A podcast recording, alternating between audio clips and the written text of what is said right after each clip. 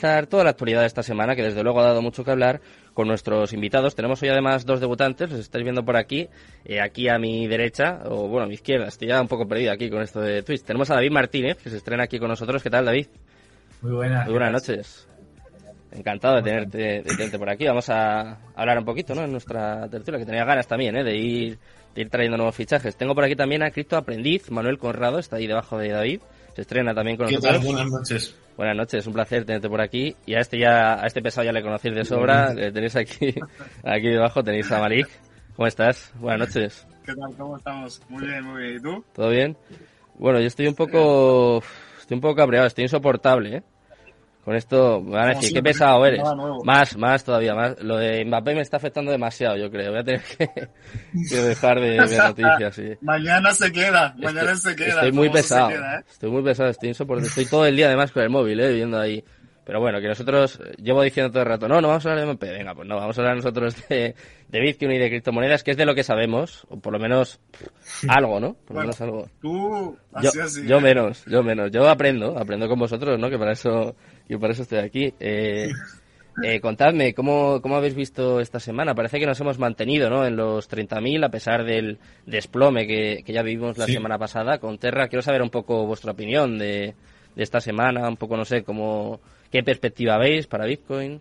No sé, contadme. ¿Quién se lanza? A ver, A ver, ¿quién empieza? aquí sí miedo. Venga, David, que te veo lanzado. Cuéntame. Venga, pues a ver, realmente yo creo que esto es algo...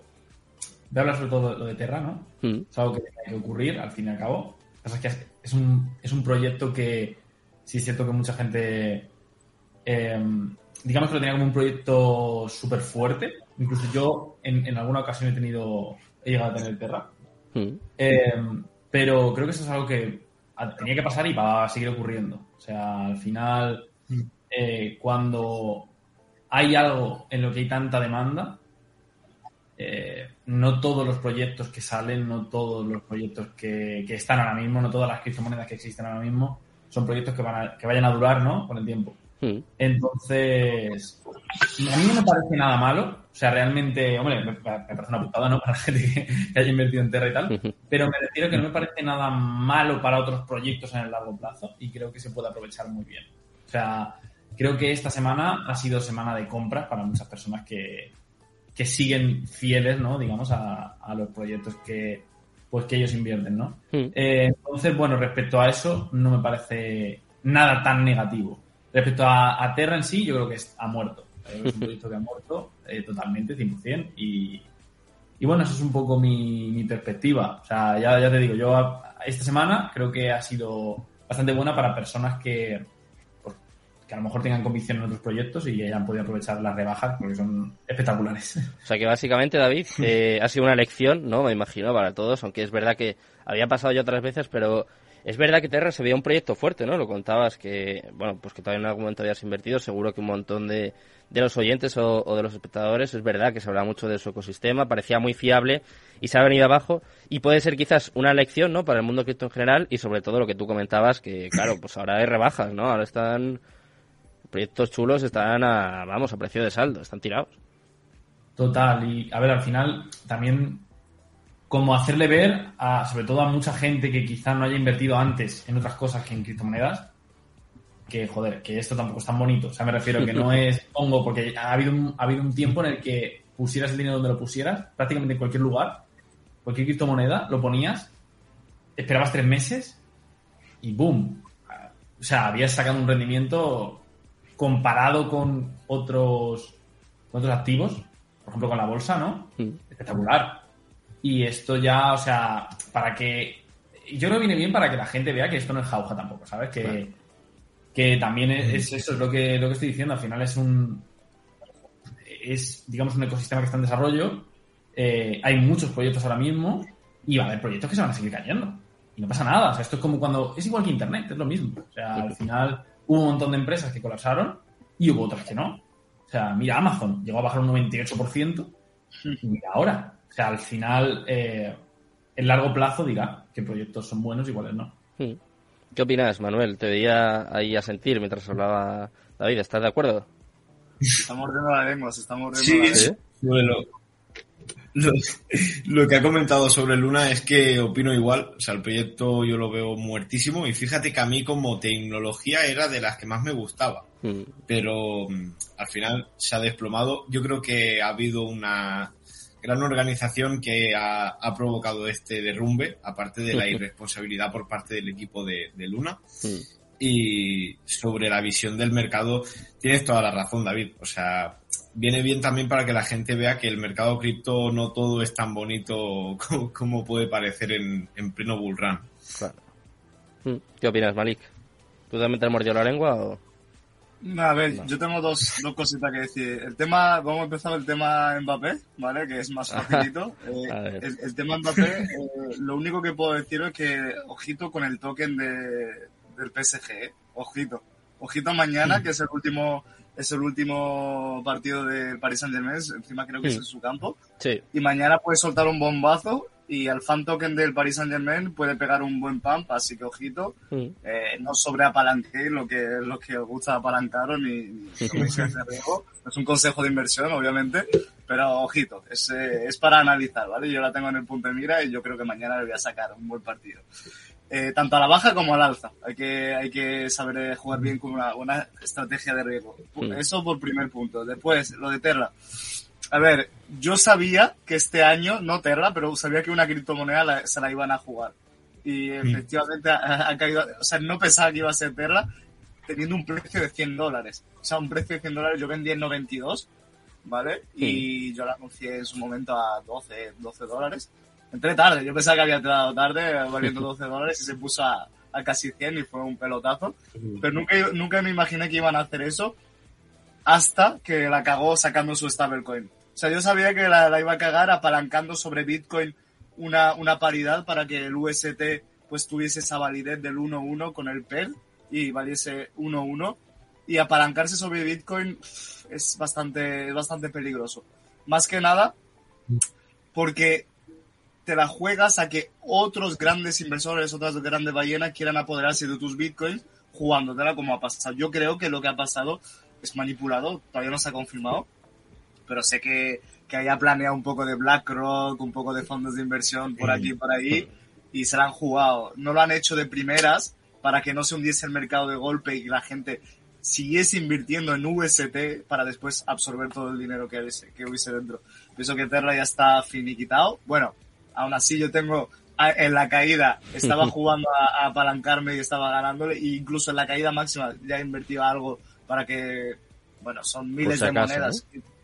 Vete tú a saber lo que Mm. pueda pasar, pero yo creo que está muerto, o sea, está muerto y, y pienso que futuramente habrá, habrá otras criptomonedas que les va a pasar lo mismo. Mm. Solo si no, si no saben jugar bien sus cartas. Aparte que había una, eh, una inestabilidad con las stablecoins, la gente se ha cagado muchísimo. Yo, o sea, yo os hablo del mismo día, yo estaba en Marruecos de viaje, Mm. y yo cuando vi que pasó eso, ¿qué hice lo primero? Fui a ver lo primero, los USDT. A mí me daba igual los USDT. Yo fui a ver los USDT y sinceramente hablando mal tenía el culo prieto. O sea, se me puso el culo prieto cuando vi que el USDT se puso a 0,94 centavos. Y dije, no puede ser. O sea, no, no puede ser. Es que si se desmorona el USDT, teniendo 92 billones, billones, o sea, 92 mil millones de dólares de capitalización de mercado, que es la más poderosa, Sí. es que se desmorona todo el mercado cripto. Es que la pirámide se cae entera y ese es el problema, porque la mayoría de las paridades, de la, de la- o sea, la gran mayoría de los trades se hacen en base a USDT. Por lo tanto, dije, hostia, que ya me estaba hasta yo cagando, pero se estabilizó, menos mal, así que gracias a eso, pues bueno, volvemos otra vez al cauce y vemos que Bitcoin pues se, se estabiliza aún con las malas noticias en 29, 30 mil. Y vemos que Sergio me ha dejado el relevo, así que bienvenidos Dale, a dale. Se me ha jodido. ¿Me seguís ¿Se te escuchando? Sí, ¿no? A ver, es no, que... no se, no se te ve, ¿eh? Ay, espérate. Estoy con la cámara, es que no... En cuanto que toco un poco... Mbappé, he dicho he Mbappé y te has me- cagado, ¿eh? Eso es, me ha entrado el miedo y he dicho, me voy, me voy, me voy a mi casa, ya estoy. Ya, ya estoy por ¿Sabes cuál sería el mejor final de temporada, no? Que, que Mbappé no fiche por el, Man- el Madrid, o sea, el Madrid, perdón, no el Madrid, el Madrid y, y, que, y que además pierda la final al Santos. Para mí sería el, la el mejor final El de título para el Barça, ¿no? Porque otro otro no vais a tener, ¿no? Por lo menos. Déjame callado, no, déjame Bueno, callado. bueno. Eh, estabas hablando de lo de USDT, eh, lo es factible, porque claro, eh, yo creo que para todos, si nos dicen hace un año, oye, mira, va a pasar esto con Terra, yo creo que todos habríamos dicho, ¡guau! Imposible, es imposible, pero te has visto el ecosistema, te has visto el market cap que, que tiene, sus partners, yo creo que todos habríamos dicho imposible. Pero es verdad que el otro día ya nos metieron el susto con USDT, es verdad lo que tú dices, que eh, yo creo que eso ya no sería ni un bear market, eso ya sería irnos, irnos a pique. Eh, igual que lo han hecho con Terra, ¿tú crees que podrían hacerlo con Tether? Porque es verdad que es hay mucho mucho ocultismo, ¿no? Es muy difícil saber eh, las reservas que tienen, esto de la paridad. Da un poco de miedo. Que USDT, o sea, Tether es la, es la stablecoin donde más market cap tiene, donde más inversores tiene y es la que más oculta está. Es lo que, es lo que más me mata. No sé por qué. O sea, por lo tanto, la gente con sus conspiraciones dice, bueno, es una estafa piramidal, eh, no tiene ningún dólar de paridad, se lo están inventando, bla, bla, bla, bla. También sale después la, la, la, esta, la, la directora del Tesoro, Janet sí, Janet Yellen, sí la de Estados Unidos dice que, bueno, que las stablecoins, al fin y al cabo sabemos que las stablecoins son totalmente centralizadas. Solo que la gente que las utiliza puede utilizar un DEX o un CEX, pero son centralizadas. Por lo tanto, yo en parte me gustaría que las regulasen en el sentido de que, de que, para que no pierdan la paridad. Porque al fin y al cabo el que quiera utilizar DEX va, a seguir siendo, o sea, él mismo va a seguir estando en el anonimato. Le da igual que la stablecoin esté centralizada porque la criptomoneda no se basa en la stablecoin, la criptomoneda se basa en los proyectos eh, DeFi,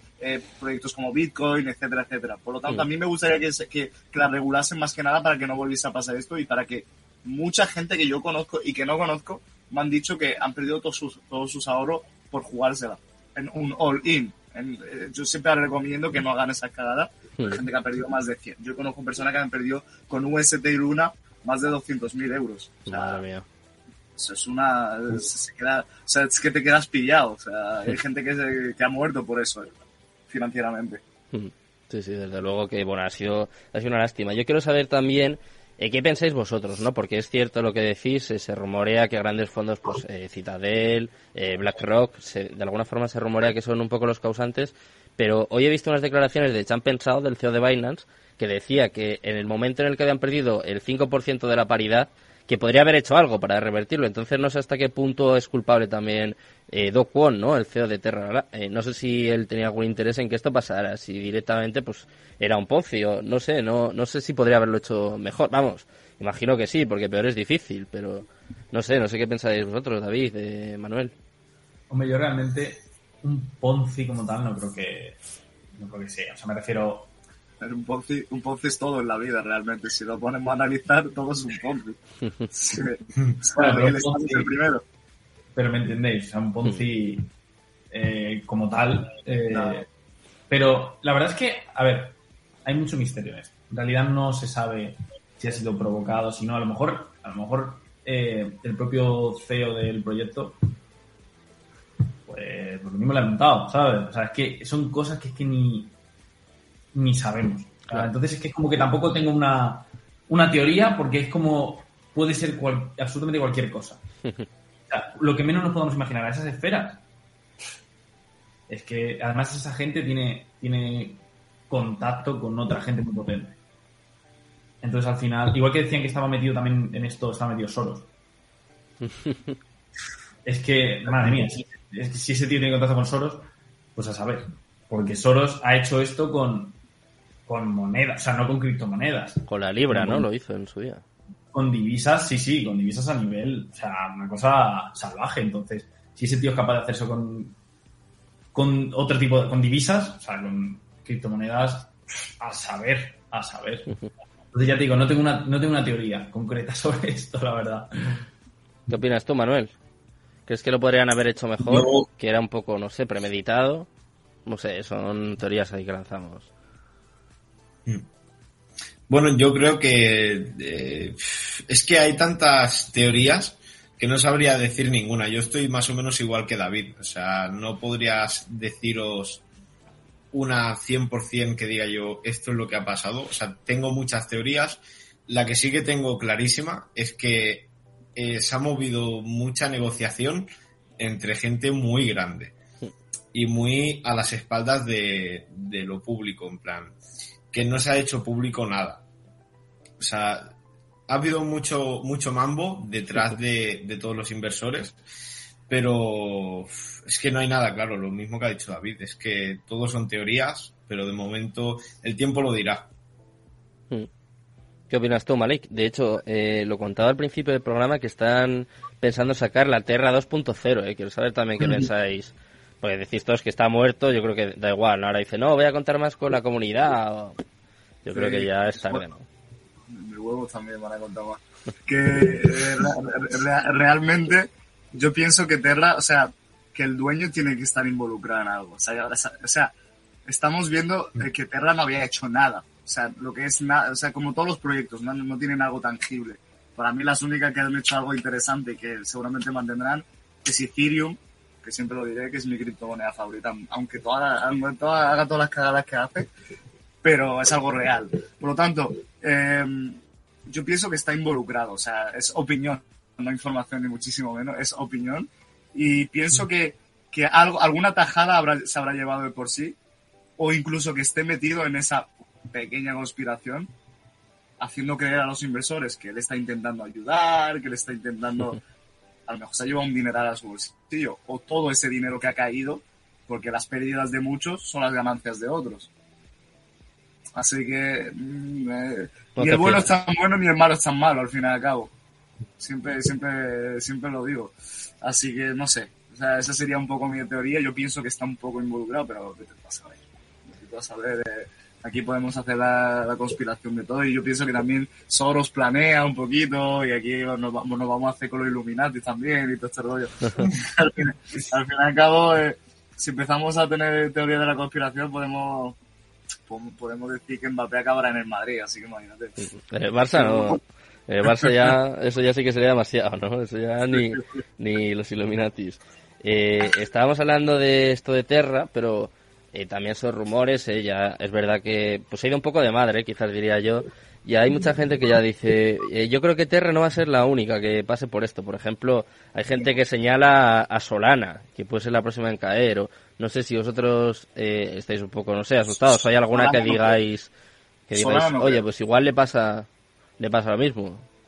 Es difícil, ¿eh? Solana con los NFTs y todo ha, ha cogido exacto, exacto, porque Solana tiene un proyecto tangible ya, o sea, ya realizando. O sea, por ejemplo, la red de, NFTs, hay mucho dinero apalancado en la red de Solana porque es bastante barata en costes, etcétera, etcétera. Hmm. Así que no lo creo, pero puede pasar también. Eh, por eso mismo, eh, intento saber. Yo he escuchado Cardano, sobre todo. También. ¿Los demás tenéis algo que decir? Sí. A ver, que se ha quedado pillado. A ver, sí. pero vamos, ¿Escuché bien? Sí, sí, perfecto. Sí, se la ha pillado a, Malik. Decías Cardano, ¿no? Que... Sí, eso he escuchado yo. He escuchado Cardano, pero yo creo que esto es... Es ruido. Es lo que yo creo. Yo creo que es ruido. No creo que... De hecho, creo que si esto ocurriera ahora de seguido con otro proyecto gordo, pues estaríamos cerca de irnos a la mierda, ¿eh? Es verdad, por la, por la... Al final, todos son miedos y confianza. Por eso, mira, antes has dicho, eh, Sergio, lo de, lo de Terra 2, ¿no? Sí, 2.0. Yo no creo que eso vaya a ningún lugar. Básicamente, si lo se acaban sacando, no creo que vaya a ningún lugar, porque al final todo esto, como Malik ha dicho, mucho, o sea, mucho de lo que es papel mojado. No hay nada, o sea, no hay realmente una estructura, son promesas, es un roadmap, pero realmente no tienen nada, ¿no? Hmm. Entonces, ¿en qué se basa eso? ¿En qué se basa en, la, confianza? O sea, tú inviertes en un proyecto que no tiene absolutamente nada porque confías en que ese equipo desarrolle al final lo que promete, etcétera, etcétera. Como otra gorda se caiga, la confianza se va a tomar por culo. Y como la confianza se vaya a tomar por culo, se va a tomar por culo Entonces, yo creo que es un escenario, un escenario muy, muy, muy complicado, pero también lo veo improbable, la verdad. Hmm. ¿Qué opinas? Manuel, ¿tú qué opinas? ¿Ves posible...? Claro, estamos hablando de top 10, ¿eh? O sea, es que es, es complicado. De hecho, estoy de acuerdo contigo, David, ¿eh? que yo creo que ahí ya la confianza no se recupera. O sea, si había gente esperando en su cueva, ¿no? Esperando a que pasara algo en el mundo cripto para salir a decir, no, esto es una estafa, esto es un Ponzi, esto es tal. Vamos, ya si aparte de Terra se cae otra, yo creo que ya muy complicado, ¿no, Manuel? No sé, no sé qué opinas. Porque se caiga Bitcoin. Hombre, eso ya creo, yo creo y considero que es muy, pero que muy difícil que lo vuelvan a hacer con otra y tan grande como lo sería Cardano. O sea, estamos hablando de lo que tú has dicho, top 3. Eh, una moneda que esté dentro del top 5 o top 10, que hagan lo mismo como con Terra, lo vería súper difícil y también a la vez sería súper desastroso. O sea, en el caso de que pasase mercado cripto, estaríamos hablando de que sería un... No sería un bear market cualquiera, o sea, estaríamos viendo ya eh, una situación súper complicada, incluso para plantearse una recuperación en muchos años de, de, ese suceso. Pero yo lo veo difícil porque con Luna ya han logrado lo que querían, que era que, que se perdiese eh, esa confianza en lo descentralizado. Sí. Y por eso mismo yo creo que, que, es chungo que vuelvan a hacer lo mismo con otra moneda de tanta, tanta capitalización como lo sería Cardano. ¿Qué opinas, Malik? Tú ya apuntas a Bitcoin directamente, ¿eh? Sí, porque hay muchos que lo quieren, lo quieren destruir. A ver, apunto por Bitcoin por, por hacer la broma. Al sí, hombre, no, eso ya sé que es muy difícil. ¿eh? Eso sí, que me, me gustaría ver en el, los peores momentos de Bitcoin a los llamados cripto influencers a ver qué les pasaría, a ver si se les acaba el chollo. ¿Entiendes lo que te quiero decir? En ese sentido hay mucha gente que depende de Bitcoin de que no caiga o que caiga.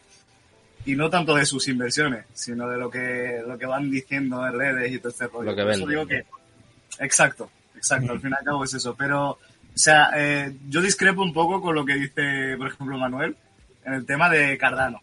Cardano es una moneda súper sobrevalorada. Mira que yo la apoyaba hace Sí, dos, años, sí.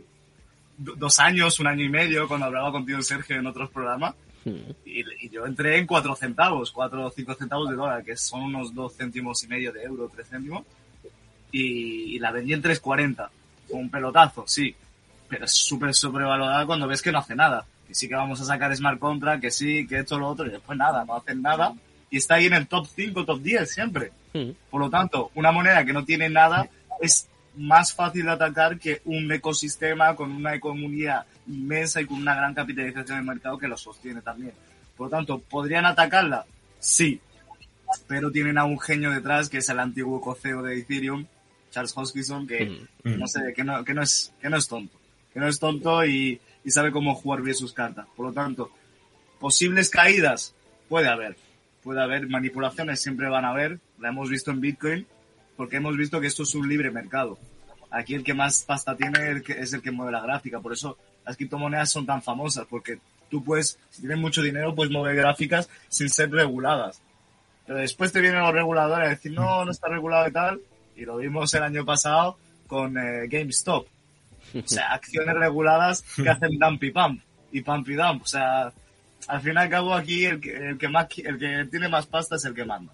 Por lo Mm. tanto, las criptomonedas este año lo vamos a pasar canutas. Bastante canutas, lo vamos a pasar mal. Sobre todo este verano, el año pasado en verano fue fatal. Y después de verano, ¿qué pasó? Que se fue a la luna. Pues yo pienso que va a pasar otra vez lo mismo. Solo que este año hemos empezado antes a que pase toda esta, esta mierda que estamos pasando y estamos en vísperas y en previas de halving, que va a ser en 2024. Estamos a la mitad, justo, ¿no? Estamos a la mitad justo, exactamente. Por lo tanto, este año va a ir así así. Yo, yo me tiré, yo me tiré un triplazo diciendo que Bitcoin iba a llegar a 92, 97 este año. Yo sigo manteniéndome, a 90 puede llegar. Pero por el camino que vamos, eh, difícilmente pueda llegar a tocar una TH. Aún así, yo creo que después de verano todo esto va a cambiar, una vez más. Así que se viene una crisis muy gorda, el oro también está tambaleándose, mientras el oro siempre ha sido un valor refugio, y aún así se está cayendo, así que imaginemos lo que pueda pasar en un futuro y todo es manipulado para que la grande ballena acabe ganando pasta, siempre la misma historia. Estabas comentando antes, Malik, que en este caso el fallo de Terra había sido con su stablecoin, eh, puestos a lucubrar, ¿eh? porque es, es muy difícil adivinar esto. Eh, quizás alguna que tenga una stablecoin es más posible que sea, no sé, pues más débil en este caso para, Sí. para los especuladores. O... Sí, por ejemplo, por ejemplo, la que yo veo que, que puede tambalearse bastante puede ser USDT o USDC. Hmm. La gente se ha cagado y ha cambiado USDT por USDC, que es, que es incluso para mí un poquito peor. y O a la de Binance también, ¿no? A- Sí, pero Binance, el, el, el tema de Binance es que tiene mucho dinero. Claro. Puede afrontar alguna, alguna caída, tiene muchísimo dinero. El dueño de Binance es, eh, la, la persona número 15 más rica del mundo. Por lo tanto, y después te va, te va en zapatillas de deporte y en sudadera de vainas, para que no te des cuenta. Pero es así, por lo tanto puedes sostener una caída y no es tan tonto. O sea, es que hablamos de tonto listo, pero es que tenemos que ver el trasfondo de que si realmente les beneficia tirar proyectos para ganar dinero y encima irse de rositas sin ser acusados. Por ejemplo, el, que, el que tiró el juego del calamar estaba en el anonimato, la gente sabía que era una estafa, invertían, invertían y se fue a cero. Pero estaba en el anonimato. A lo mejor hay proyectos que les interesa, han visto que han hecho más dinero sin comerse tanto el tarro, aunque haya llegado a una gran capitalización de mercado, pero no le ven recorrido, porque hay mucha competencia y hacen lo mismo.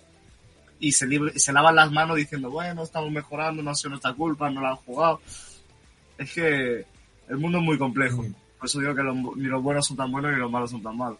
Pues mira, yo te voy a traer a uno muy bueno porque vamos a seguir incorporando fichajes. Vamos a estar, bueno, todavía nos queda bastante, ¿eh? más de 50 minutos. Y quiero saber también la opinión sobre este desplome de Terre, sobre el estado del mercado. De, aquí le tenemos, de Sergio, de Raider on Crypto. ¿Qué tal, Sergio? Buenas noches, un placer Hola, tenerte aquí otra vez. noches a todos. ¿Se me escucha bien? Sí, perfecto, perfecto. Ah, vale. Muchas gracias. ¿Qué Bien, tal? muy Muchas bien. gracias por la invitación, lo primero, Sergio. Eh, estaba escuchando lo que estaba comentando Crypto by Malik. Eh, en aquí en España tuvimos un caso, no- nada, hace cuatro días muy parecido con Krusty. No sé si os suena es- esta moneda. No, Sí, una, una moneda que, nada, era claramente una meme coin. Trata, eh, y era Krusty. Krusty el payaso no, no había nada más sí, detrás. sí, Sí, vaya. fun- sí, funcionaba simplemente porque entraban otros detrás de ti. Yo os voy a confesar, yo estoy en contra de todo esto, pero así de claro os lo digo, ¿eh? Yo le eché 20 euros. Y si sonaba la flauta, sonaba. Y nada, 20 euros que ya tenía claro dónde iban. Encima trabajaban sobre la red de Moon River y demás, que esa parte estaba guay. Hmm. Y nada, se, se abandonó y se quedó ahí, ya está. Hay, hay que ir con cuidado. y Bueno, si es ético o no, yo pienso que no, pero eh, el dinero tampoco es muy ético muchas veces. Ya. Bueno, pues voy a incorporar otro fichaje más para que veáis ¿eh? que estamos aquí a tope. No sé si vamos a caer todos en la pantalla, espero que sí. Pero tengo que sumar aquí al gran Luis, Luis Fernando, ¿qué tal? Buenas ¿Qué noches. tal, chicos? ¿Cómo están? Buenas tardes, buenas noches por allá. ¿Todo bien? Muy ¿Qué bien. tal, tío? ¿Cómo estás? ¿Bien? Todo bien, hombre. ¿Tú qué tal, Mari? ¿Bien? Bien, bien, bien. A ver, te- hoy te voy a pegar, hoy te voy a pegar un zasca o, o- o no. ¿Cómo así? ¿Cómo así? A ver, háblame en un castellano más universal. Veremos, veremos. Veremos si cae algún zasca hoy. ¿Qué opinas tú, Luis, de todo esto, de Terra? De... Me acuerdo, Jolín, cuando estábamos en, en Carolus, tú y yo, ¿eh? que era de los proyectos que, pues que mejor apuntaban, que mejor, incluso mejor fundamental tenía. Y eh, vaya desplome, vaya también cómo ha afectado ¿no? a todo el mercado. Quiero saber un poco tu opinión, si lo veías venir, si te ha sorprendido, si crees que puede pasar con otras. Mira, realmente no lo veía venir. Es difícil ve- ver venir un desplome del 99.9% en una moneda, ¿no? Como complicado. Eh, sí me sorprendió un poco y la verdad es que aunque no tengo certeza de que se haya sido este el motivo, pero de acuerdo con Malik en lo que comentó, hay grandes manos detrás de esto porque no es casual que caiga un porcentaje tan alto, no básicamente que muera la moneda, porque eso ya casi que aunque está allí existiendo, pero ya el valor que tiene y la confianza la ha perdido, así que básicamente es un proyecto muerto.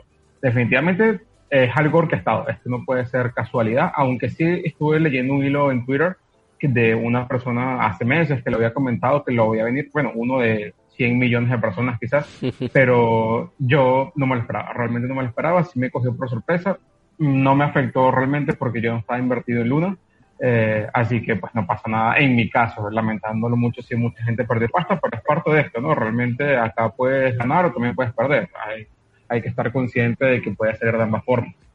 Hmm. ¿Y cómo crees que ha afectado al mercado cripto, Luis? Eh, quiero saber la opinión de todos. Eh, voy a hacer la pregunta, yo creo, la pregunta del, del momento. ¿Estamos en Bear Market? Ya podemos decir que sí, que estamos en Bear Market. Hombre, claro que sí, por supuesto que sí, realmente la estructura de mercado es totalmente bajista. Bueno, Malik dice que más o menos, pero es que Bien, bien, si tenemos un, retro- un, re- un retroceso de cuánto, a ver, desde el máximo hasta el mínimo hemos tenido un retroceso del 62%, dime tú si esto no es un bear market, un 62% de retroceso, nada más en Bitcoin, las altcoins con un 80-90% de retroceso. Si eso no es bear market, dime tú que lo sea, Malik.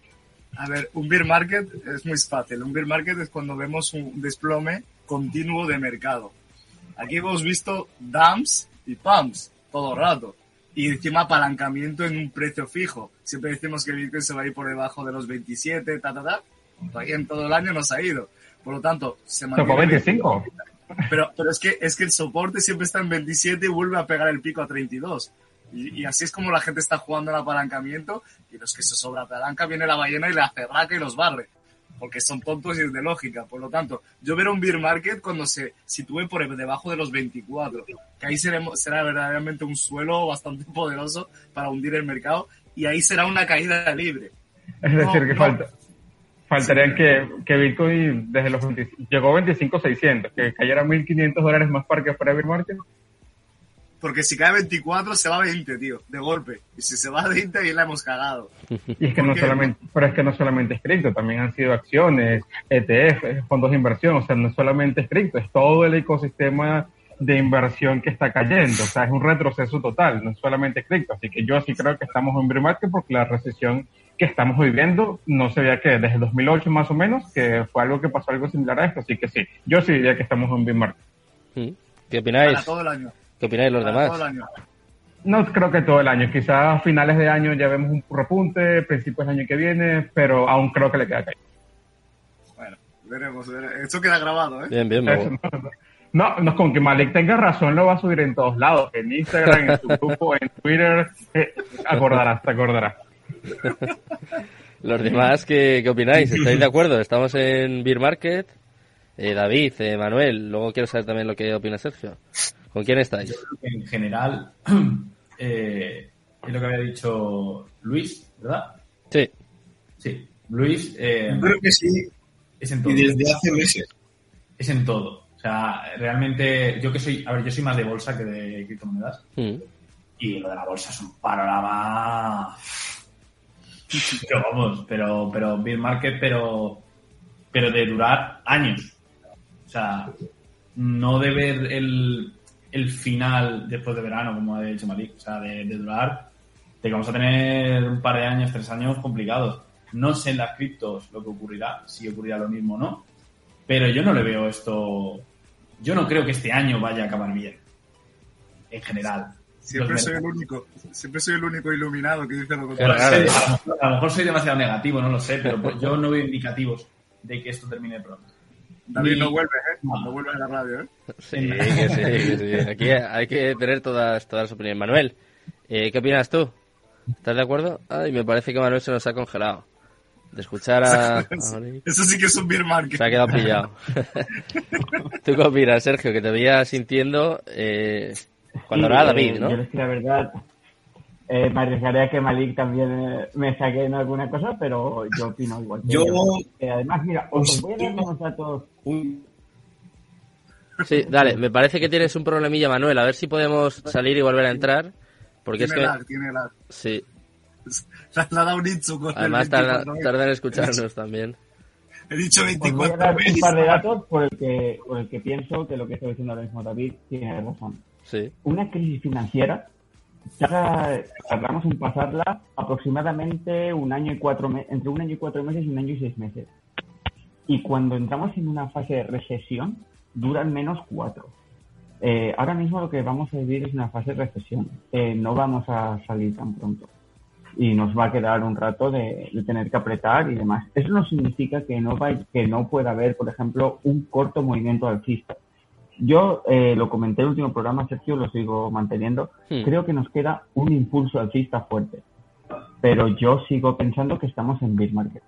Nos queda un impulso alcista fuerte y voy a explicar por qué, para argumentar un poco las cosas. Sí. Eh, pienso que se va a hacer a un más de dinero, la verdad. Eh, pero Has tocado algo en el casco, Sergio, y se ha liado. Justo, hay un momento. Eh, ¿ahora? Ahora, ahora sí. ¿ves? Sí. No, no que No, no, no. Intenta, intenta quitarlo y volver a ponerlo. Me parece que ha sido justo un momento. Todos los que me han llevado a la contraria les estoy jodiendo. todos los problemas. ¿eh? ¿Está quedando. A ver, escucha, Manuel. Me parece que a Manuel ya le tenemos perfecto. Eh, ¿No? Y Sergio, a ver, habla tú. a ver, Ah, No, ninguno de los dos. Hay que echarle más fibra, ¿eh? Hay que echarle más fibra. No, lo de Sergio son los cascos. Lo de Sergio son los cascos, seguro. Pero A ver, estamos volviendo loco aquí al pobre. Tengo aquí a Jorge ¿No? Zumeta, el técnico. Dice, madre mía, Sergio, la que, la que me está liando. no, no, no, no. Sí, Ahora sí, ahora sí, Ahora Sergio. ¿Ahora sí? Sí, perfecto. Vale. Eh, lo último que estaba comentando, que era argumentar por qué pienso que nos queda un impulso alcista fuerte, es porque eh, los organismos de la FED y los organismos financieros van a hacer una, una última inyección de capital para, no porque piensen que pueden esquivar Hola. la recesión, que, que yo pienso que es inevitable, simplemente porque van a tratar de que no les digan que no han hecho todo lo posible por, por evitarlo. Vale. Ahora salió Sergio. Ahora ya es la liada total, ¿no? Venga, yo voy a, voy a corregirle y Bo- sigo entrando. Se nota que es viernes, ¿eh? Tienes que poner It's Friday. eh. Aquí no puedo, aquí no puedo, esto es la radio, aquí, aquí Sí. necesitamos los, los derechos, pero Votaciones a, modera- a moderador, votaciones. eh, estabas hablando, Sergio, de un impulso, estabais hablando también de que en la bolsa sí que estamos en bear market. Eh, quiero saber vuestra opinión sobre la correlación de la bolsa con, con las criptos, si creéis que es buena o no, y luego también si creéis que, eh, aunque caigan las acciones, aunque caigan los mercados, si el mercado cripto se puede salvar, o si esa correlación nos va a empujar a nosotros también para abajo. No sé qué pensáis. Hombre, nosotros queríamos desde hace ya bastante tiempo en el ecosistema cripto inversión institucional, ¿no? Que pedíamos ¿no? que entren las instituciones, incluso Sergio, lo comentábamos en programas pasados como en Carolus, que, ah, no, mira, fondos de inversión en Alemania están invirtiendo en Bitcoin, ya sacaron un ETF de Bitcoin, o sea, lo estamos pidiendo. Y realmente que hay una correlación entre la bolsa o los índices y Bitcoin es realmente lo que estábamos pidiendo, ¿no? Porque se ve que son los institucionales los que están moviendo el precio, ya no es el retail. Así que es que positivo, que es negativo, pues depende de donde lo veas. Si lo ves para especular, pues puedes subirte unas buenas olas y sacar buen provecho. Ahora, si es para invertir, eh, más complicado, ¿no? Vas a tener que ser muy buen analista técnico y realmente comprar los fondos para poder aguantar y bueno, tener mejor manejo emocional, ¿no? Para poder aguantar los retrocesos que van a haber, igual como lo pueden haber en las bolsas. Hmm. ¿Estáis de acuerdo? Es un momento complejo, complicado. Hay gente que también dice que en estos momentos quizás sea incluso más fácil, ¿no? Sacar beneficios. No sé, no sé qué pensáis. Yo creo que, a ver, realmente esta correlación que estamos viendo, yo creo que es eh, porque la gente joven ya ha llegado a un punto en el que ya la bolsa no la toca. La bolsa no la toca. Sea, El mercado cripto se ha convertido en la segunda bolsa. Espera, espera, espera. que por parte del... del... ¿Ahora, ¿escuchas bien? Yo, yo, yo cortaría a todo el mundo, eh, porque si no se está escuchando mucho mucho ruido, ¿sabes? Sí, Cortaría, cor- cortaría el, el Edge, ahí, ahí. eh, Ah, ahí vale, está. Sí, era Vale, lo que estaba diciendo. Eh, creo que vamos, estoy de acuerdo con Luis en lo, del- lo de los inversores institucionales, son los que estamos viendo el precio. Eh, eso está claro, pero también creo que la parte de la correlación viene porque, por lo que he dicho, o sea, creo que hay mucha gente joven que directamente va a la bolsa. O sea, va, va a las criptos en vez de a la bolsa. Hmm.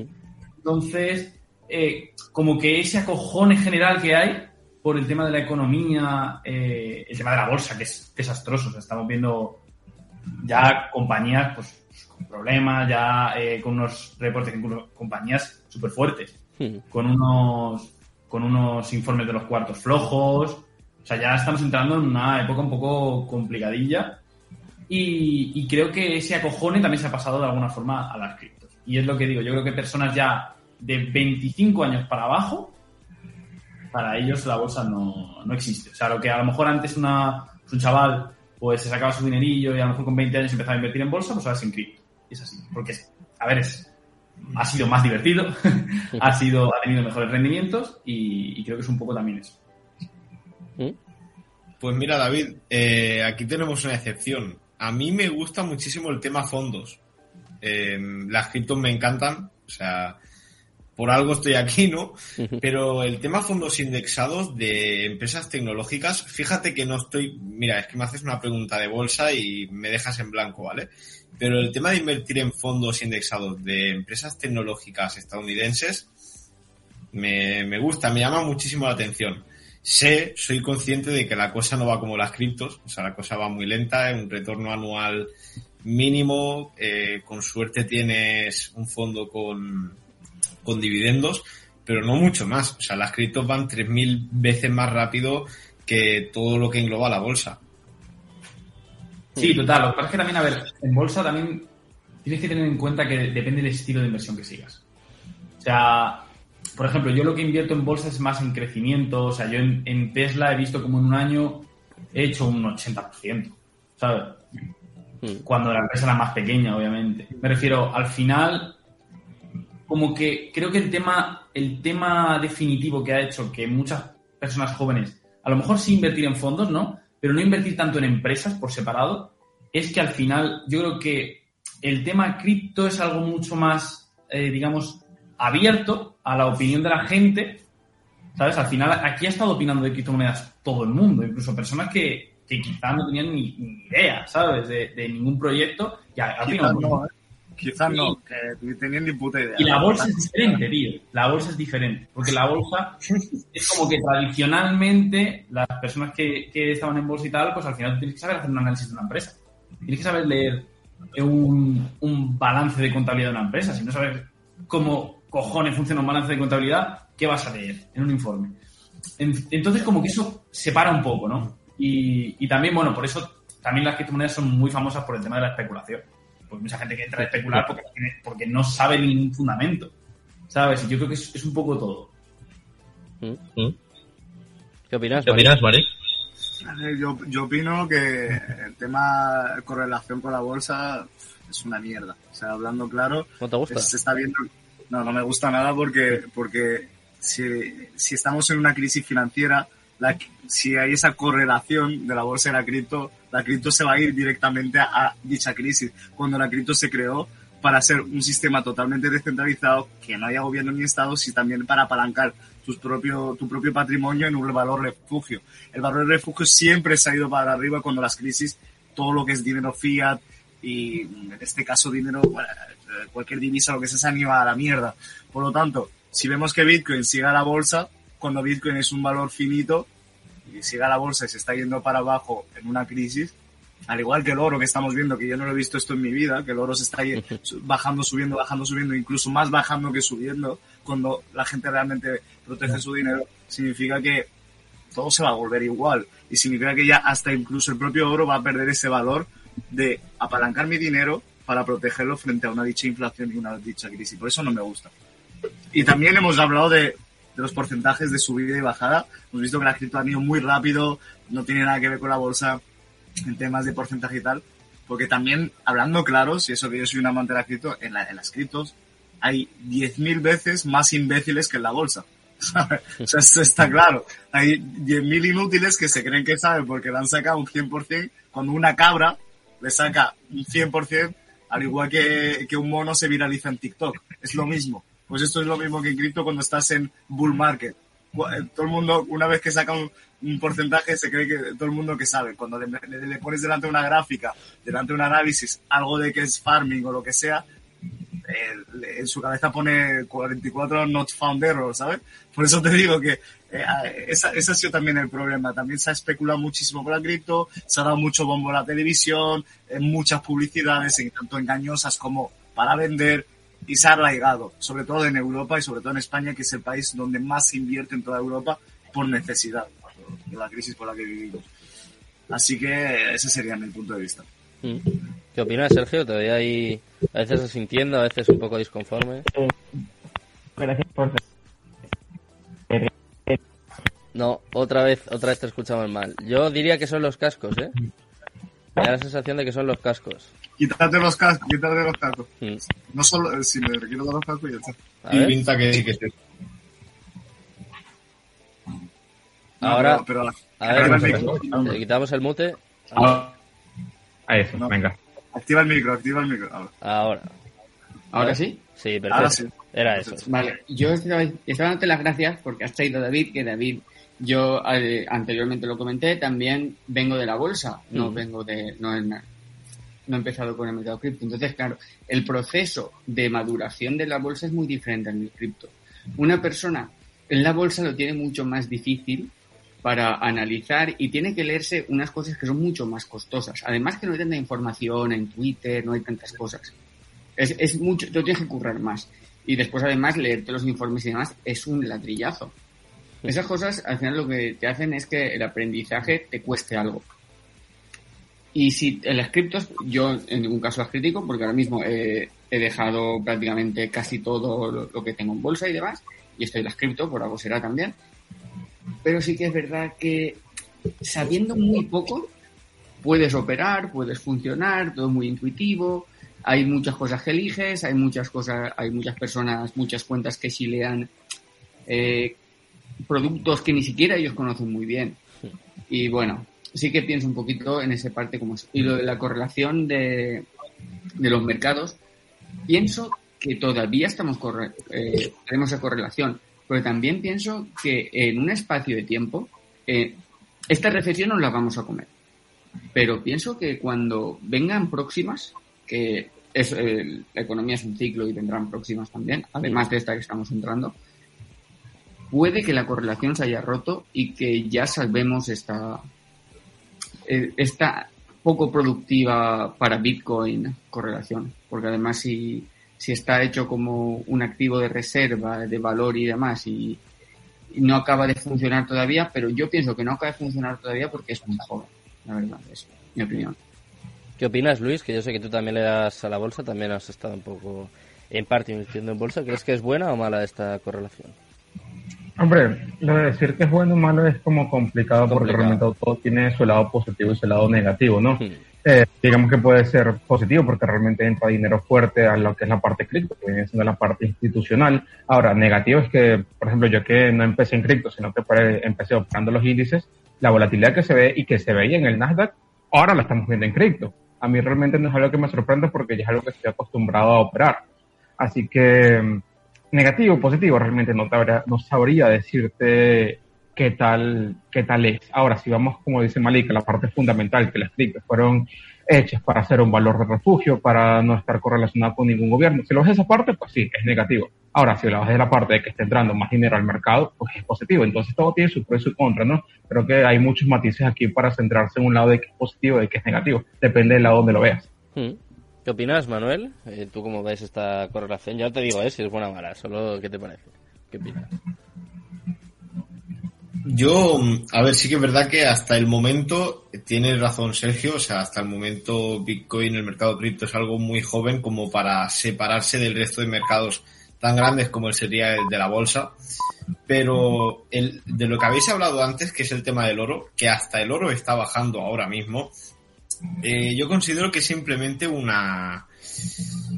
Se avecina algo muy grande. Pasó lo mismo, estoy hablando ahora de análisis técnico, de análisis de gráficos, que a mí me gusta mucho. En el oro me di cuenta de que llevaba muchísimo tiempo en sobrecompra. O sea, estaba el oro sobrecomprado y le tocaba corregir. O sea, mm, ya no por temas fundamentales, no sabía el motivo a ciencia cierta por qué, si tenía que ver con el bajón de todos los mercados o simplemente era por por el por el bajón de todos los mercados, eso. Pero, pero sí que es verdad que se avicinaba ya que, al, que, que el oro tenía que caer, sí o sí. Entonces yo considero que, que esta bajada de todos los mercados a la vez puede ser una coincidencia, porque el mercado cripto ya sabíamos que en 2020 tocaba Beer Market, o como mínimo ver una corrección muy grande. En el mercado de la bolsa no estoy metido, pero sí que es verdad que el S&P 500 ya da señales súper negativas también y el oro también ha coincidido con esta señal negativa. Entonces yo tengo esta pequeña teoría de que puede ser simplemente una, una coincidencia, de que se hayan juntado a la vez todos los mercados para hacer el mismo movimiento en el mismo momento. Bueno, y estamos hablando de todos los mercados, pero yo creo que tenemos que hablar de un poco de Bitcoin, ¿no? Quiero saber vuestra, vuestra opinión sobre Bitcoin. Hay gente, pues por ejemplo, yo sé que Luis ahora estará pensando, bueno, nos vamos a 20, ¿no? Malik quizá diga, no, no, nos mantenemos en 30, 30 y algo. Y quiero saber vuestra opinión, no sé si habéis hecho análisis técnico un poco por, por fundamentales, o no sé, un poco la idea, la idea que tenéis. Si, si vamos a aguantar esta, esta resistencia, bueno, este nivel de los 30.000 que parece que llevamos ya un par de semanas, o si vamos a caer más. Porque claro, ahora la situación macroeconómica está, está muy complicada y la desconfianza que ha creado lo de el desplome de Terra y bueno, los momentos que hemos vivido en las últimas semanas, pues quizá echen más leña al fuego. No sé, no sé qué pensáis que puede pasar en las próximas semanas. Yo, o sea, si no fuera por sacando el análisis fundamental o la situación macroeconómica en la que estamos, digamos que eso no existe, vamos a ver solamente el técnico en este momento, pareciera que estuviéramos en un proceso de acumulación. Ahora, tenemos esta situación macro que realmente es complicada, eh, una especie de, o entramos en una recesión. Así que si yo uno las dos llego a la conclusión de que, como dijo Sergio, sí creo que va a haber un rebote, realmente yo le espero 38-40, realmente es lo que espero, y de allí para seguir cayendo. Es lo que yo me estoy esperando. Rebote primero, 38-40, y de allí otra vez para abajo, quizás visitar la zona de los 24-22. ¿Qué pensáis? Yo opino exactamente igual que Luis. ¿Sí? Eh, creo que creo que este año Bitcoin acaba o por el mismo precio o incluso un poco más bajo que está ahora. Eh, y, pero antes creo que puede pegar un rebote, pero no, no, creo, no creo que más de los 45. No lo creo. Este año. Este año. Mm. ¿Sabes cuál es el problema de, de las criptos? Que cuando las tenemos muy de cerca en el tiempo, creemos que no va a volver a subir y que es muy difícil ver un 60 mil o 70 mil dólares, lo que sea, cuando eso te lo hacen en menos de 72 horas se, pone en ese precio si una ballena entra. Es que ese es el... Eh, porque eh, al fin y al cabo el mercado cripto es así, lo relacionamos mucho con la bolsa, pero hemos visto que Bitcoin a, momentos dados estaba en 36 mil y se puso 69 mil. ¿Sabes cuál es la diferencia, Malik? Que el mercado cripto cuando nació 2011 ¿Cuándo fue la última recesión? 2008. Mercado cripto nunca había visto una recesión como esta. Esa es la gran diferencia. Bueno, la crisis del COVID estuvo bien también, ¿eh? Ahí también hubo... Yo, yo me acuerdo que yo, yo, le, yo le metí a Bitcoin cuando valía 3.600 en pleno marzo, ¿eh? Eso fue una, una locura, 3.600 dólares. Y los Ethereum estaban, estaban tirados por 90 dólares. Ahí sí, que fue buena compra. O sea, imaginemos. Y en menos de un año, ¿qué pasó con Ethereum? a, a 6 mil dólares llegó. O sea, en, un año, en un año y pico. Por lo tanto, puede pasar lo que sea. Y, pensar que una acción o lo que sea de 90 dólares a que se ponga 6 mil es casi imposible. El máximo de tiro fue 4.800, amigo. Bueno, eso, 5.000, 6.000, lo que sea, no me acuerdo. No, no, el, máximo de, de, Ethereum fue 5.000, ¿no? 4.846. Bueno, lo que sea, de cuatro mil y pico. Es, es, una locura. Es una locura de, de, lo que valía en cuarentena realmente. Yo, Malik, no es por llevarte la contraria. Sí, sí, pero lo voy a hacer. todo lo, todo lo, eh, pero es que en, en, época de pandemia, para salvar la situación que estaban viviendo, se volvieron locos imprimiendo billetes. El 80% de los dólares en circulación los han sacado en este. Y es que no lo van a hacer, están haciendo un movimiento contrario. Por tanto, eh, me parece, mm. no digo imposible, ¿eh? a mí la palabra imposible no me gusta, pero altamente improbable que se produzca un movimiento así. Ahora, la verdad, yo, eh, bueno, lo hice, lo hice hace unos meses y demás. Quizás, oye, me sacan el tweet y me cierran la boca. Pero yo no apostaría a un nuevo máximo histórico este año. Yo no he dicho que sea máximo histórico. Ya, yo, ya, yo, yo, ya he dicho, yo ya tengo vídeos míos que, que, ya me muerdo la lengua diciendo que va a llegar a 90.000, así que ya me han pegado hostias por ese lado, me da igual. Yo digo que puede estabilizarse y lateralizar y ir en dirección de 45, 50, 40, pero no, yo, no bear market. Eh, no puedo apoyar mucho la, la idea que, que, sostienes por eso, porque el movimiento económico global es contrario. No, no quieren frenar la inflación, no crear más, porque si al final crean más, es, acabaremos, no sé, todo, el pan valdrá mil euros. Pero es que el problema es que yo no veo que vayan a frenar la inflación cuando te sale eh, los directores del Fondo Monetario Internacional diciendo, ah, es que no sabíamos que imprimiendo tantos billetes, pues iba a pasar esto. O sea, y el Banco Central Europeo no para de darle a la maquinita, ahora con lo de Ucrania. Es que ese es el problema también. Sí, pero a la misma vez puedes ver que la Fed ha subido los tipos de interés como hacía 20 años que no lo hacía. Sí, pero eso es humo, eso es humo. Eso también lo hacía el año pasado, que subió los tipos de interés y es humo. Después lo vuelve a bajar porque la, los capitalistas crees que en Estados Unidos le va a permitir que los ahoguen. Es imposible. ¿Tú crees que los Donald Trump y todo esto Lo ponen un poquito y después lo vuelven a bajar. Si no, la economía se estanca, es así. El precio medio de la hipoteca en España va a subir unos 100 euros Sí, sí, sí. pero durante es que- este año, con, con Sí. lo que hay previsto. Unos 100 euros. Pi- Piensa la gente que está echando 100 euros a los que han escrito, va a dejar de meterlos. Es que realmente eso es lo que falta por caer la hipoteca. Eh, los bienes raíces, en este caso. Todavía no hay una recesión en eso, pero ya vendrá. Es lo que falta. Sí, sí, es inevitable. Madre mía, vaya panorama estáis pintando aquí entre todos. Manuel, ¿tú qué, ¿tú qué opinas? Está mirando, está observando. Yo, Nos vamos. yo observo, pienso y luego hablo. Eh, a ver, yo considero que Bitcoin puede, vamos, puede muy posiblemente que se pegue otro último tortazo antes de cerrar el año, pero no creo que cierre el año eh, en el pico mínimo máximo. O sea, tocará mínimo máximo, o sea, tocará el mínimo y cerrará el año con una pequeña recuperación, como dice Malik. Em, pero récord histórico, yo creo que nos olvidamos. O sea, el año es imposible cerrarlo en récord histórico, más que nada porque la historia, que esto es una cosa que me gusta mucho tener en cuenta, Mm. en todo lo que lleva el mercado cripto nunca ha pasado eso. Nunca se ha cerrado el, el año siguiente de un bull run en nuevo récord histórico. Mm, Está muy bien ese dato que, que nos aporta aquí Manuel. Entonces, a ver, para recapitular, vamos a hacer la pregunta, vamos a mojarnos. Eh, ¿Quién ve máximos históricos este año? Malik. Para recapitular. ¿Nadie? ¿Ya nadie? ¿Qui- ¿Quién ve, quién ve máximos históricos? Es decir, Este que, que toque, que toque el anterior o lo supere. Sí. 70 sería, ¿no? 70 valdría, más o menos. Sí, sí, sí 69, 900 ya valdría 70. ¿Nadie? Yo, yo, venga, yo mismo. ¿Sí? Es Vamos que a con que tenga- son Con que tengas razón, va a ser un video épico. De verdad lo estoy esperando. 20 de mayo, las 11 y 9, guardamos este momento y... Final de año hacemos resumen, ¿eh? es, es que yo tengo un 70% que sí, un 30% que no.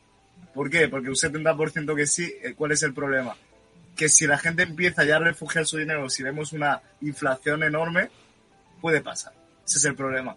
Si no, el 30% que no, es por todo lo que acabamos de debatir. No vemos el futuro. Por lo tanto, decimos no, no, no, no, y después nos pega un tortazo a la vida. Por eso siempre hay que tener una balanza. Porque hemos visto cosas que no nos hubiésemos imaginado, por ejemplo, el año pasado, con un Shiba a un 30.000%.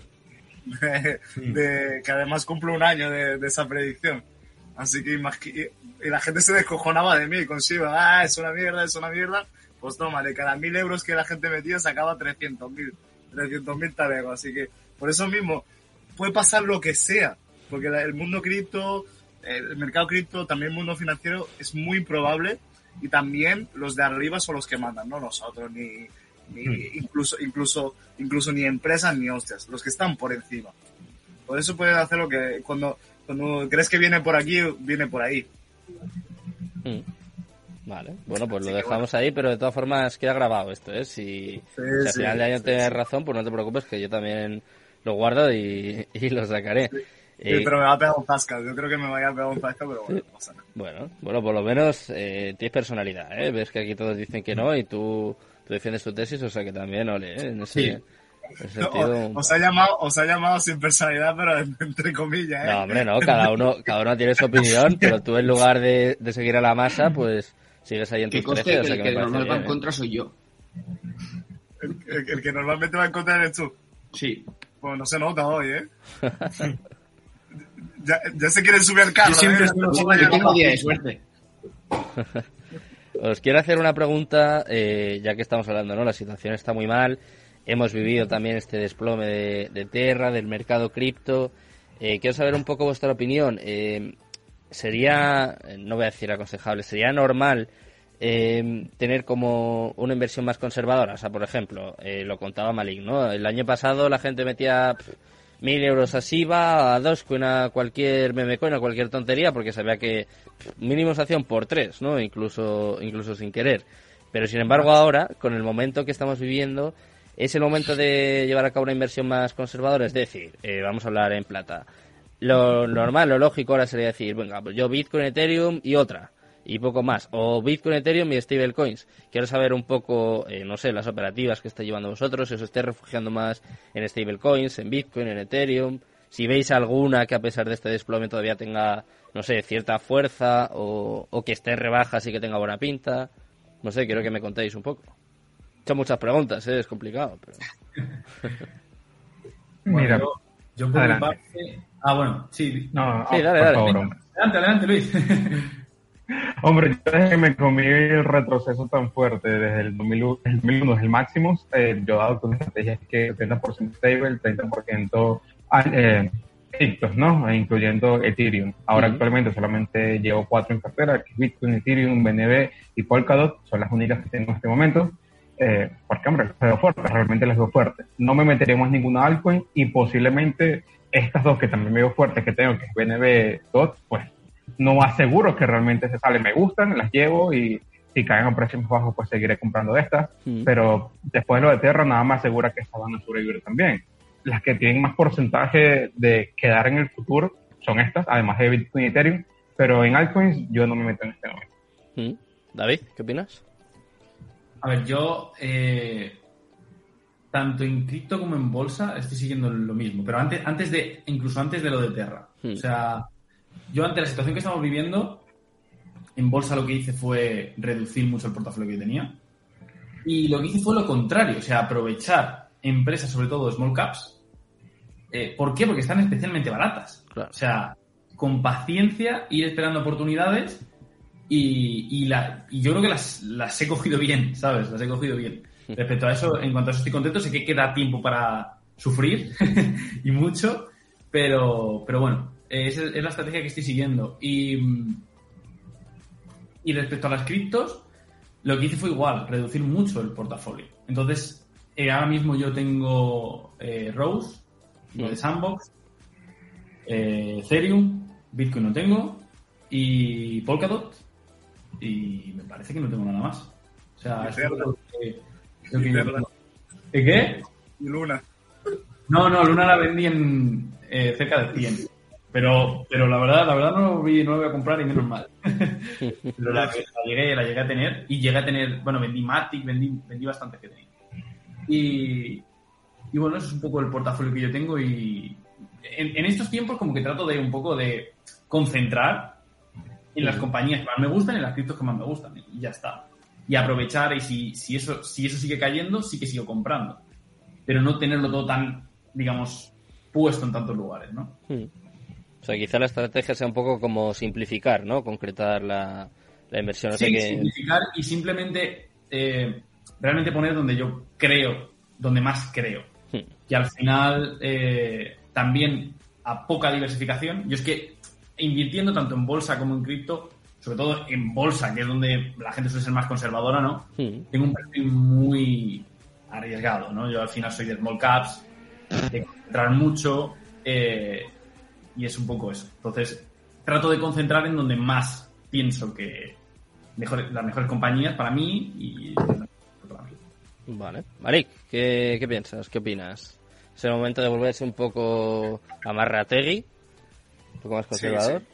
Sí, hay que ser conservador, sobre todo en la estrategia de riesgo. O sea, una buena gestión de riesgo hace que normalmente tengas entre un 1 y un 3%, un 1, entre un 1 y un 5% de pérdidas en, case- en casos catastróficos.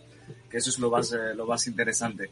Eh, en- yo no, o sea, para el inversor que una opinión, repito, sin ser un consejo de inversión, porque después ya sabemos lo que pasa hoy en día, por eso lo repito tanto. Eh, el inversor que quiera empezar hoy en día en cripto iría por proyectos ganadores. Proyectos ganadores que podemos ver eh, que, no, que no te suelen fallar a largo plazo. Porque si vemos la trayectoria, si haces el fundamental o, o el análisis técnico, ves el proyecto y después ves el análisis técnico en, en cinco años, cinco años atrás, y ves que no ha tenido un- ningún fallo de caída o no te ha perdido en un año, pues iría por esos proyectos. Sobre todo acumular Ethereum, que es un proyecto que- donde se va a utilizar para casi todo eh, lo, que, lo que es el ecosistema de smart contracts, eh, aplicaciones descentralizadas, etcétera. Y bueno, un poquito, un poquito de, de aprender un poco de trading y utilizarlo con altcoins. Pero solo para sacar, eh, eh, al fin y al cabo, stablecoin, para ganar, eh, ganar USDTs e invertirlos en, en carteras de hold como Bitcoin, Ethereum, Polkadot, eh, y otras pues, que, que la, la gran mayoría de las personas conocen. Mm. Eso sería. Vale. Eh, quiero saber también tu, un poco tu estrategia o tu opinión, Sergio. Veo que estáis todos de acuerdo con Polkadot, ¿eh? 3 de 3. Sé que a ti también te gusta, así que digo, venga, pues. Sí, Bailamos. precisamente eh, últimamente estoy estudiando mucho el ecosistema de Polkadot y viendo muchas variables. El otro día, eh, no sé, me sorprendió porque saqué un hilo que pensaba que no le iba a interesar a nadie y Ujú. estoy, estoy alucinando porque tampoco sabía que tanta gente le, era, tan fan, pero bueno, está, está bien, está bien. Eh, pienso que hay muchas posibilidades, a mí me encanta Polkadot.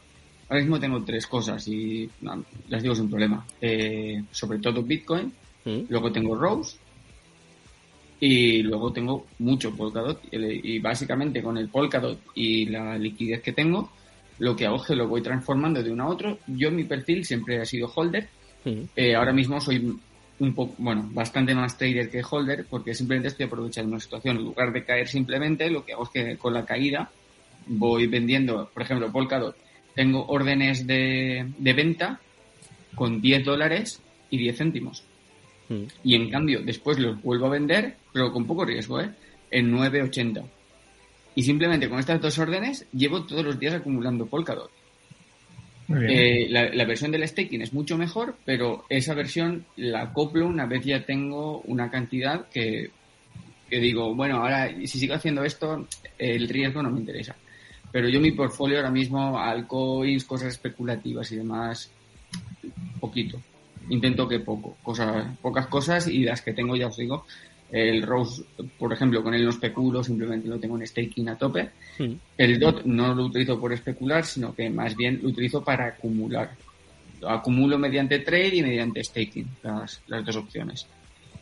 Mm. Y nada, y yo la verdad, a los precios a los que están estos proyectos, creo que la- el factor riesgo-beneficio no es interesante meterte en esto va a hacer un por cien y demás. Sé que es mu- vende muchísimo más ser alcista que ser bajista. Eh, es, es que es una verdad. Que es se lo verdad. digan a Luis, ¿eh? Diciendo así. dice. Es, es, es que es así. Pero también pienso que hay que saber cuándo coger un perfil y cuándo coger otro. Y no pasa nada. eh, Por negar la realidad no va a ganar nadie. Hay que decir siempre lo que hay. ¿eh? Y al que no le guste, pues nada, que se vaya con los Moon Boys y, y luego ellos verán, ¿no? ellos verán lo que, lo que hacen. Eh, Manuel, quiero saber también tu opinión, un poco tu estrategia, si estás de acuerdo un poco con las criptos que han ido mencionando, un poco cuál es tu perfil en, en este momento. Sí, yo llevo desde mediados de febrero siendo de los primeros pesados de compra solo Bitcoin, Ethereum y poco más. Claro. Porque yo soy de estos que soy más bajista que alcista, o sea, soy realmente un, un oso de los mercados. Eh, soy muy pesimista, o sea, cuando veo algo muy claro, me, me apoyo mucho en ello. En este caso, pues desde febrero, eh, inicios de febrero, ya veía las cosas muy oscuras y desde ese momento empecé ya a insistir con solamente Bitcoin como reserva de valor y Ethereum como proyecto, poco más. Polkadot, que todos la estáis hablando, a mí me gusta muchísimo, pero es cierto que al igual que opino, como por ejemplo Rose, le veo bastante riesgo por simplemente que el primer boom lo ha pegado este año, o sea, este halving, Mm. He visto, he visto muchos casos de altcoins que prometían muchísimo y con proyectos brutales que al halving siguiente no han vuelto ni a rozar su récord histórico. Y al paso de los dos, tres halvings han desaparecido. O sea, en el ranking de capitalización de mercado se han ido por debajo del top 1000, no sé, locuras. Hay que asumir ese riesgo. El proyecto de Polkadot, ya os digo, que a mí me parece bestial. Me encanta la idea de poder unir las, todas las cadenas de bloques. El tema de las parachains me, me parece brutal. Pero siempre asumiendo ese riesgo de que se quede en, en el pasado. Por eso mismo insisto tanto con Bitcoin y Ethereum. Estuvimos aquí en el programa, de hecho, hace una semana o dos, pues si hay alguien que, que quiere escucharlo. Tuvimos a Úrsula, eh, el apellido era muy difícil, lo siento por los oyentes, u- o Quintons o algo así, pero es la, la responsable de comunicación aquí en España y nos contó un poquito sobre el proyecto. A mí ya me gustaba, sin que sea un consejo de inversión, pero obviamente con... Cuando veo que todos vosotros coincidís, pues yo ya también eh, voy sacando un poco mis propias, ¿eh? Mis propias conclusiones. ¿Hay alguna cripto más, así que veáis, no Sí, sé, pero- que tenga buena pinta? Sin convertirse en un sectario de una cripto en específico. Eso es, o sea, eso de coger y hacerme un super ídolo de, de Rose, por ejemplo, yo nunca lo... Bueno, No me sale de mí el hacerme un sectario de una cripto en especial. no hay que enamorarse de los proyectos. Los proyectos no se enamoran de ti. No. Hay que comprar y vender y ya está ahí fuera. Yo, chicos, una cosa que me preocupa muchísimo es cuando todos coincidimos. Porque normalmente cuando todos coincidimos es porque tenemos una lógica, estamos siguiendo una lógica que va con que el mercado normalmente es cuando nos tumba. Sí. Y a mí me preocupa muchísimo que todos coincidamos, por ejemplo, con la idea de Polkadot. A mí, a mí me encanta tal, la estudio mucho, estudio ecosistemas, ahora mismo estoy con Akala y tal, pero me preocupa que coincidamos. Bueno, Yo como holder de Polkadot, del token Polkadot, es que yo no tengo ni un Polkadot. Sí que he tenido, pero los he vendido. Eh, yo creo que lo verdaderamente interesante de, de Polkadot es su tecnología, o sea, el meterte, ya te digo, en, en algún DEX de su tecnología, hacer un farming rápido, aprovechar, ya te digo, pequeñas ocasiones y ya está. Pero más que nada, por lo que digo yo, yo con Polkadot tengo una opinión muy diferente. O sea, como holder del, del token de DOT, no soy holder de DOT. Me gusta su tecnología. Con Luna me pasaba lo mismo. Yo no compré ni un Luna, pero la tecnología me gustaba mucho. Y los proyectos que se están desarrollando dentro también. Eh, es cierto que luego empezaron ya los marrones. Por eso mismo tampoco he, he insistido en lo de que no me caso con ningún proyecto. Mm. Sí, pero una cosa, no, una cosa es no casarse y otra cosa es no comprar ni un nada. ¿sabes? No comprar nada. Eh, ¿Sabes como el típico que te dice, no sé, va, salir de, o sea, hay que salir de fiesta tal y cual y él no sale, ¿sabes? Te, te cuenta como en la No, fiesta y tal. o sea, comprar el token, o sea, sí que comprarlo, pero no para tenerlo 10 años, como Sí, muchos lo sé, lo dicen. sé. Yo no lo Pero- veo así. te compras y vendes al fin y al cabo, hacer la compra-venta, le- más, Sí. más que el hold, más que el hold. Medio plazo. Mm. Sí, sí. Bien, está bien también esta estrategia. Mira, tenemos aquí a otro espectador, eh, nos habla de otro proyecto. Yo sé que hay gente que también le incluye eh, dentro de estas que, bueno, pues que hay que tener un poco en cartera, que hay que echarle el ojo. Está hablando de Egol, de El, el Ronz. El. Eh, no sé, no sé qué os parece a vosotros, si la tenéis fichada también, si os gusta. No. Muy buena, muy buena, pero con mucho marketing. de- o sea, es un muy buen proyecto, pero tampoco es que haya hecho gran cosa tampoco. Que al fin y al cabo, so- es que solo habrá cinco que quedarán a largo plazo, como siempre decimos. Sí. Cinco, entre 5 y 10, Ahí como, está. como muchísimo. Todas son muy bonitas, como los nuevos eh, tokens del metaverso. Todos se están viralizando tal. Y el único que ha hecho poquita cosa ha sido un poco Maná y un poco de Sandbox y fin. Lo demás, nada. No han hecho absolutamente nada. Y Block, que al final Block es una infravalorada porque hay muchas, muchas tiendas, o sea, de Blocktopia, muchas tiendas eh, Sí. físicas y tal que están apalancando su tecnología en, en su propio metaverso y está súper infravalorada. Por lo tanto, siempre digo, el que tenga mejor marketing es el que acaba vendiendo a- al corto medio plazo, pero a largo plazo acaba muriendo. ¿Qué opinas tú, Luis? Has dicho que no, que no te gusta Egol. Eh, no, no, no que me guste, que no lo llevo fichado. Eh, lo Vale. llevo escuchando desde hace años, pero no me interesa realmente llevarlo en cartera. Simplemente eso. Y con Blocktopia, ya que lo menciona Malik, no he visto un gráfico más feo que el de Blocktopia, además del, del de Luna. Qué gráfico tan horrible, realmente feísimo. No, no me metiera ahí, a menos que me regalaran los tokens, la única forma de llevarlos en cartera. Pero no dieron ni un duro por ellos. Veremos a largo plazo, ¿eh? Veremos. Justo era el, era el siguiente tema que quería sacar. Quería hablar un poco de NFTs, de metaverso. Eh, no sé también eh, si tenéis algo de inversión, si controláis también sobre esto. Pero estabas hablando tú de que se está viralizando mucho todos los tokens de metaverso, como en su día los fan tokens, ¿no? Como comenzabas al principio del programa, como comentabas. Pero eh, yo últimamente no veo nada de metaverso. Me acuerdo hace dos, tres meses que era todos los Todo. días, todos los días una noticia de, de metaverso, de una empresa que entra, de, no sé, eh, un equipo de fútbol, un tal, no se oye nada, no se Se acerca el nada. verano, se acerca el verano y la gente solo quiere ir a la playa. Ya no escucha nada de Chris. La gente ya no quiere hablar nada de esta mierda. Es que siempre es la misma historia, tío. Se no, hace- no, es verdad. se hace muy raro. el limbo. Se ha quedado en el limbo un poco el metaverso. Lo que más se escucha son los NFTs. Mm. Es una puta burbuja. O sea, es que se está haciendo un dineral increíble ahí. Las cosas como son. ¿Y de metaversos qué pensáis vosotros? ¿A todos os gusta? ¿No os gusta la idea? ¿Pensáis un poco como lo que decía Maris, que está en pañales, que son proyectos que no... Pues que de momento no tienen nada material, no sé, no sé qué pensáis vosotros. Eh, puro roadmap por el momento, puro white paper, pero no hay nada hecho como tal, así que todavía le falta mucho, que cuatro o cinco años y posiblemente sí termine siendo una gran industria, pero le falta todavía desarrollarse, así que prefiero que se sienten un poco las bases para meterme de lleno. Yo, mi opinión, eh, la verdad es que no lo he estudiado a fondo y no suelo meterme en cosas que no estudio a fondo. Eh, el metaverso y demás me parece una idea muy bonita, pero se asemeja un poco a la realidad virtual cuando se lo explicas a alguien. Sí, sí, sí. Y entonces la realidad virtual ya parecía que era la bomba y no acabó de funcionar demasiado, nos instauró, sí que hay unas gafas, sí que la Play tiene no sé qué, sí que hay televisiones, pero parece que no acabó de funcionar demasiado, o por lo menos no como se esperaban los, los lanzadores. Yo no en ningún caso estoy diciendo que el metaverso sea lo mismo que la realidad virtual, pero sí que es verdad que parece? no lo sé, suena a un refrito. Cuando lo cuentas a alguien de, de fuera de este mundo, suena a un refrito. Los NFTs eh, hay excesivo mercado y nacen súper rápido. Pienso que en muchos casos un crecimiento que no es orgánico de un mercado no es sostenible. Hmm.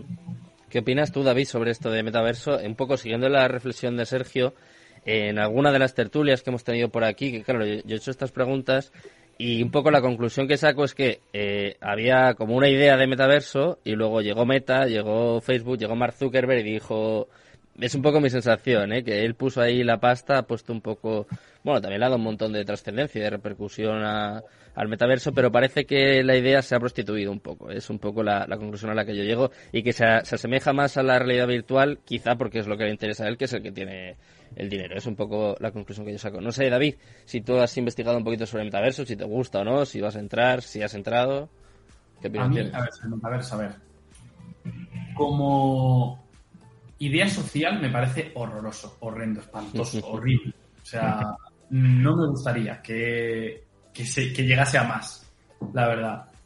Eh, como inversor, pues creo que lamentándolo mucho, vamos un poco en esa dirección. Al final, creo que hay una cosa que es lo más importante que existe. Lo más importante para que esto funcione. Esto y cualquier cosa. La, la atención de la gente. Si la gente está metida en el metaverso, va a haber empresas que van a gastarse una pasta impresionante en publicidad, en comprar terrenos y edificar historias. Se va a mover muchísimo, pero siempre y cuando la gente quiera estar ahí. Básicamente porque es así, o sea, así ha sido las redes sociales. Hmm. La gente está en las redes sociales, a consecuencia de ello, empresas se gastan millones y millones y millones de euros todos los años para estar en redes sociales, tener su presencia, tener sus cuentas, tener sus anuncios, vender sus productos. Entonces, creo que eso es clave al final, que digamos como que ese mensaje cale, sobre todo eh, yo creo que en la gente más joven y que poco a poco eso vaya más. Si la gente empieza a entrar en los metaversos por diversión, a pasar mucho tiempo libre ahí, eso tiene un futuro tremendo a nivel empresarial, porque sí, porque básicamente llega Nike y te hace una zapatilla virtual que la vende mil millones de veces con un gasto material realmente de cero. ¿Sabes? Eh, entonces, bueno, en fin. Creo que en cuanto a eso, en cuanto a nivel empresarial, es hiper mega super lucrativo. Respecto a los NFTs. Ah, bueno, también eh, sobre el metaverso. Hmm. ¿Qué es lo que no te gusta del metaverso, David? Que has dejado ahí un poco la duda al principio. Sí, no me gusta. No me, no me la idea de metaverso, del avatar. De... Si vives en humano. Que bastante mal estamos. Bastante mal estamos ya de por sí, ¿no? Que, para que, vamos a, o sea, como eso llegue a prosperar demasiado, vamos a perder toda la interacción humana. Y al final, es que según está evolucionando todo, eh, a mí no me gusta, no me gustaría que, por ejemplo, mi hijo eh, quedara con sus amigos en metaverso. A mí me gustaría que mi hijo quedara con sus colegas, se fuera a tomar unas cervezas al bar, como hemos hecho todos, o al parque algunas pipas. O lo has hecho tú, porque yo no bebo cerveza, lo has hecho tú. Bueno, me, me has entendido, una Coca-Cola. Eh, ¿Sabes? No sé, no, no me gusta. No me gusta absolutamente nada. Yo estoy contigo, ¿eh? Entonces, bueno, eso por un lado. Luego, metaverso, creo que el metaverso principal, en todo caso, de que esto prospere va a ser de Sandbox. Creo que es el más posicionado. Por eso invierto en The Sandbox. Mm. O de Centraland, ¿eh? Creo que, creo que el Sandbox es el más, es el más posicionado. Yo creo que es el que más, el más posicionado ahora mismo. Eh, aunque no descartaría, esto ya es a nivel personal, no, o sea, es algo que creo que es un poco irreal como lo tienen montado el tema del metaverso y que quizá la gente si sacaran una versión rollo más humana, creo que quizá la gente tiraría más por ahí, pero ya te digo, esto es una suposición mía. Y sobre el tema de NFTs, eh, obviamente creo que es una burbuja enorme, pero la tecnología me parece una maravilla. O sea, la tecnología me parece una pasada. Y realmente proyectos que estén ofreciendo valor real, pocos. El de... Un proyecto que sí que me gusta, por ejemplo, es el de Gary Vee.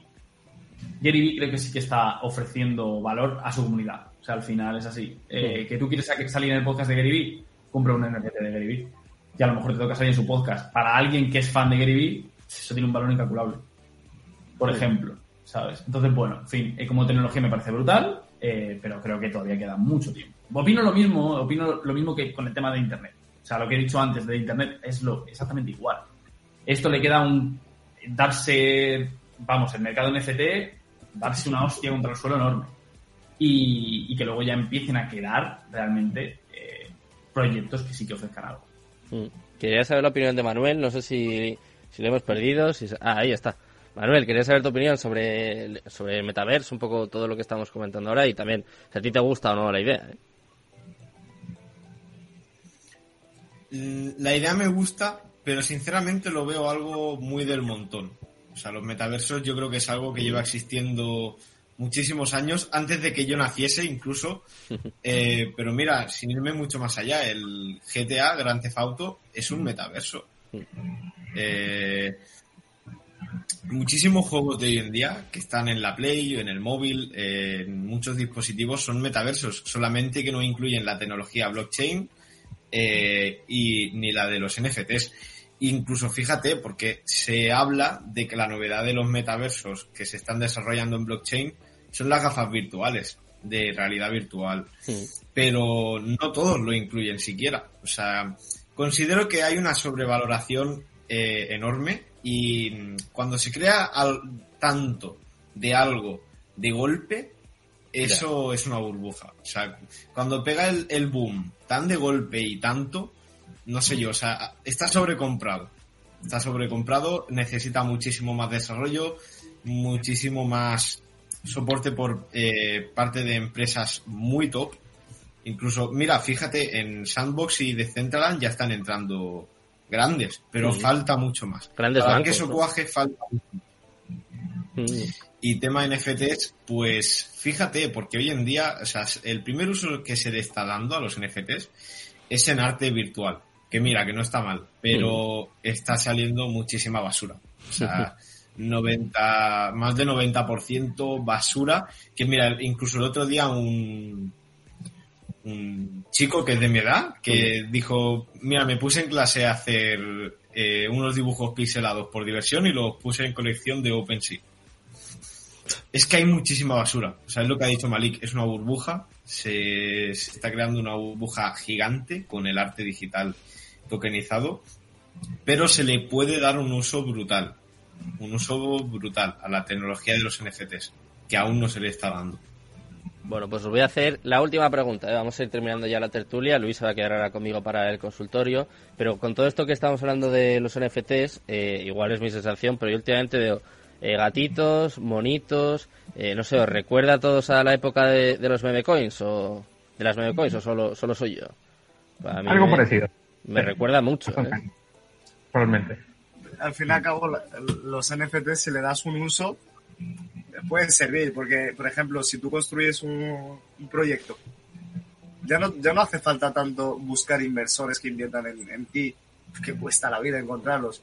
Si lanzas un NFT a X dinero barato, a 100 dólares, y tienes una comunidad que te sigue, todo el mundo podrá participar en tu proyecto y será, entre comillas, accionista de ese proyecto Hmm. totalmente descentralizado.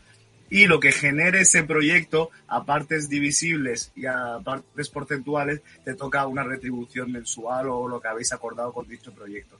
Eso es lo interesante, que cualquier persona puede invertir en tu proyecto y si tienes un millón de dólares a conseguir y toda tu comunidad invierte, pues puedes conseguir ese millón de dólares pero con cachos de cada uno. Hmm. Creando un NFT y totalmente descentralizado. Es, es una muy buena idea, pero después hay otras otras eh, cosas que se han construido con NFT que son una mierda total y pura y que son totalmente especulativas. Depende del uso que le vayas a dar. O sea, en ese caso, Malik, por ejemplo, como para hacer crowdfunding, es una opción, una alternativa.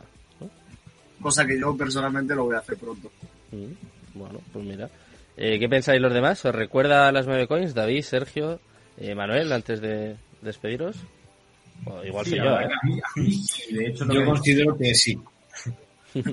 Claro, de hecho lo que ha dicho Manuel antes, que cuando hay mucho de algo de golpe, malo. malo, es así.